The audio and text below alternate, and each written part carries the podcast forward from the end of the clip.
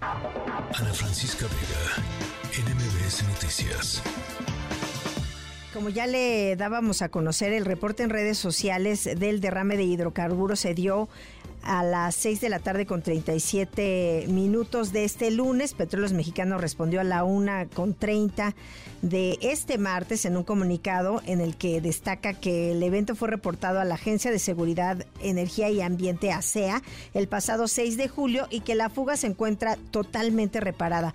Aclaró que este evento no tiene nada que ver con los hechos ocurridos en Ojoch A el pasado 5 de julio, en donde se había reportado un incendio. Y bueno, para platicar sobre esto y los daños, le aprecio mucho a Pablo Montaño, él es coordinador de conexiones climáticas, que esté con nosotros esta tarde. Pablo, bienvenido buenas tardes.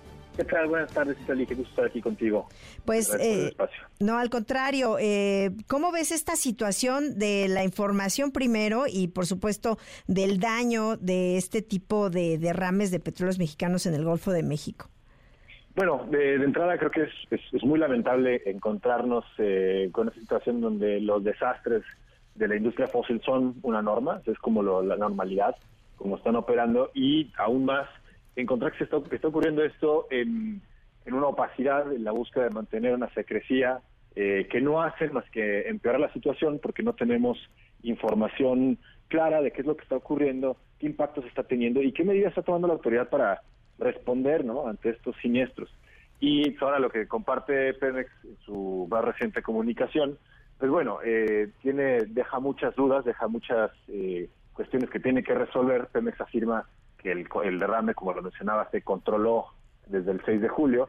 Sin embargo, las imágenes satelitales que nosotros tenemos acceso y que hemos hecho públicas muestran un punto de vertido que se sostiene por más eh, de, 10 días. O sea, el, mismo punto de fuga está sostenido en el mismo sitio. ¿Eso qué quiere decir? Si fuera un derrame que ocurrió en una sola ocasión, la mancha se estaría eh, desplazando y esparciendo y, como, como lo dice Pemex, diluyendo. Pero lo que las imágenes muestran es, es otra cosa. Las imágenes muestran un solo punto de vertido, es decir, eh, en términos de coordenadas no se mueve el punto de vertido y la mancha crece de ahí, ¿no? Hace un cono, por así decirlo, y, y, lo sigue haciendo a lo largo de 10 días, lo que permite presumir que este vertido que se está reconociendo, uno, no se ha controlado y dos, pues tiene una extensión mucho más grande, mucho, mucho más grande que la que reconocen en su comunicación.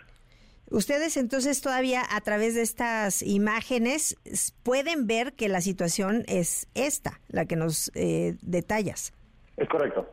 Eh, las imágenes más eh, recientes que nos han compartido son del día de ayer y lo que nos confirman los colegas que trabajan con estos sistemas satelitales es que el punto de vertido sigue sigue en donde mismo, es decir, sigue habiendo crudo en la misma ubicación y que ahora tiene de hecho una coloración más oscura, lo que de nuevo todo es una suposición ya en cuanto a qué tipo de vertido es, qué profundidad tiene, cuánto es lo derramado. Esas son especulaciones porque no tenemos nosotros la manera de saber de qué tamaño es la, cobertura de crudo que está en, la zona. Eh, sin embargo, lo que sabemos es que hay un vertido de importante tamaño en este lugar y que Pemex está reconociendo una fracción diminuta del mismo, ¿no? Y, y, bueno, el hecho que de que diga que se está diluyendo el crudo, pues al final la contaminación ahí está para esta zona del Golfo. Exacto, de igual manera tendrías que responder, pues, ¿y qué va a pasar con eso que se está diluyendo? Si son aceites, bueno, esos aceites no tienen por qué estar en el mar y por qué están alcanzando esa longitud. Al final de cuentas, como organizaciones, porque también se nos acusa de dolo y mala fe, de, no consideramos que haya mala fe en pedir explicaciones, en señalar un derrame que tiene implicaciones para la salud de las personas y obviamente para la vida eh, de los ecosistemas y el planeta mismo por temas climáticos, eso nunca va a ser de mala fe. Nuestra intención es que haya aquí respuestas, que haya eh, consideraciones del tipo de, remediación que se está tomando frente a un derrame que vemos que sigue fuera de control. Sí, y ahí qué acciones se pueden tomar o ustedes qué están qué están haciendo además de darlo a conocer, por supuesto. Eh, bueno, lo que estamos eh, buscando, además de darlo a conocer, es pedir que las autoridades establezcan cuáles son los protocolos con los que atienden estos derrames, exigir que, porque en el comunicado que, comparte Pemex menciona que se trata de infraestructura de más de 30 años que ha rebasado su vida útil, pues ahora exigir, bueno, que otras instalaciones tienen estas condiciones, ¿dónde más podríamos esperar situaciones como las que estamos encontrándonos ahora? Porque hay que recordar también, Citlali, que en el contexto climático, cuando tú tienes océanos con una mayor incidencia de huracanes, con eh, más expuestos a desastres de clima extremo, pues esta infraestructura es más vulnerable también. Como el caso de México, ¿no? Como el caso de México, exactamente. Entonces, si tú me estás diciendo, no, es que todas las instalaciones petroleras en esta zona tienen más de 30 años, es una bomba de tiempo. Pero lo único que nos estás diciendo es que estos derrames van a ocurrir con mayor frecuencia y que eh, lo que la manera en la que está comportándose la autoridad pues es negando la existencia de los derrames o el tamaño que estos tienen, lo cual, de nuevo, más allá de, un juego de, de, quién dijo que, no nos sirve a nadie, ¿no? no le sirve a la ciudadanía, no le sirve al medio ambiente, no sirve a la propia paraestatal que se está viendo envuelta eh, con su imagen, eh, digamos, afectada ¿no? por estos derrames que se están volviendo de nuevo y estos siniestros ¿no? que se están convirtiendo en la norma. ¿no? Apenas hace dos semanas teníamos la explosión de una plataforma cercana. De hecho, esa es la forma en la que se identifica este derrame. Eh, el geógrafo que lo identifica eh, lo hace porque se pone a observar con satélite la zona de la explosión y se, da, se percata que cerca de, esta plataforma hay otra, otro, otro punto de siniestro que en este caso es el del derrame. Sí, y que de la cual no se había reportado. Correcto, correcto, correcto. Y también importante decirlo, eh, haciendo una revisión hacia atrás, se encuentra que hay otro derrame, pero este en el mes de junio, el 6 de junio, hubo otro derrame en esta misma zona. Y ese derrame alcanzó una longitud de, una cobertura, perdón, de 270 kilómetros cuadrados, tampoco nada menor. Entonces, estamos ante, ante algo que está ocurriendo sistemáticamente. La pregunta que nos queda colgando en el aire es, bueno, ¿dónde más están ocurriendo estas situaciones? ¿Dónde más tendría que haber geógrafos de planta revisando el mar para ver si están ocurriendo derrames que Pemex no está reportando? Y, y también pues en la parte preventiva de la empresa del Estado, ¿no? Que es la que tendría que estar, si tengo zonas de riesgo, pues trabajando. Claro, no, no, yo estoy siendo así sarcástico, ¿no? Evidentemente, quien tendría que estar haciendo estas revisiones es la propia autoridad, la ASEA, ¿no? Y evaluando de manera preventiva qué es lo que está ocurriendo. El problema que tenemos es que tenemos, como en muchas otras partes del mundo, una carrera por la extracción de los combustibles fósiles ante la posibilidad o la inminencia de su final eh, en términos climáticos, porque se están llegando a acuerdos que quieren limitar la extracción de combustibles fósiles y mientras eso ocurre, están metiendo presión a toda la infraestructura eh, nacional y de nuevo, como en otras partes del mundo, para extraer lo más posible. Y esto lo que deriva es una situación de presión donde ocurren este tipo de desastres, ¿no?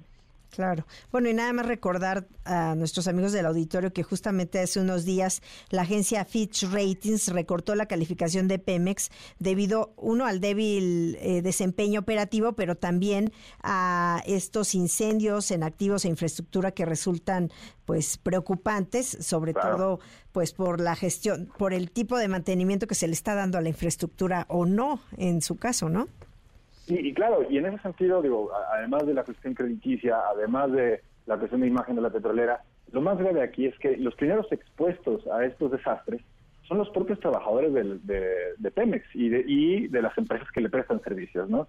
Hay que recordar que en el, en el incendio de hace dos semanas, de la explosión de hace dos semanas, fallecieron dos personas y una más se reportó como desaparecida. El, ¿Quiénes son los que están expuestos ante unas malas decisiones de incrementar la presión de extracción cuando tienes infraestructura vieja que ya dio su, ya pasó. Eh, o dio su vida, útil. Claro, pues son los trabajadores, ¿no? Claro, pues sí, siempre los que están expuestos allá en la plataforma, lamentablemente. Correcto. Bueno, pues yo te aprecio muchísimo, Pablo. ¿Algo más que quieras comentar? Sí, digital, y creo que lo que tendríamos que cuestionar aquí es un modelo de consumo de energía que está más bien respondiendo a las condiciones de un planeta que ya no tenemos. Lo que nos está exigiendo ahorita la crisis climática es repensar completamente el modelo. ¿no? Y también quiero hacer una mención aquí. Hay, hoy nos acaban de dar la noticia, hablando también del modelo de energía, de dos trabajadores en Coahuila que eh, fallecieron lamentablemente en el colapso de, bueno, no, en, en un siniestro en una mina de carbón. ¿no? ¿Por qué? Porque las condiciones en las que trabajan, de nuevo, los exponen a, este tipo de desastres y hay otros dos mineros atrapados ahí. Entonces Coahuila vuelve otra vez a estar en el foco de los desastres y también es un tema de energía y también es un tema de la responsabilidad de buscar extraer sin condiciones sobre un modelo que además está afectando la vida de todos nosotros en la forma de la crisis climática, Citlali. Bueno, pues te aprecio mucho y estaremos pendientes, Pablo. Como... Gracias. Igualmente, muchas gracias por el espacio. Hasta luego. Pablo Montaño es coordinador de Conexiones Climáticas. Ana Francisca Vega, NMBS Noticias.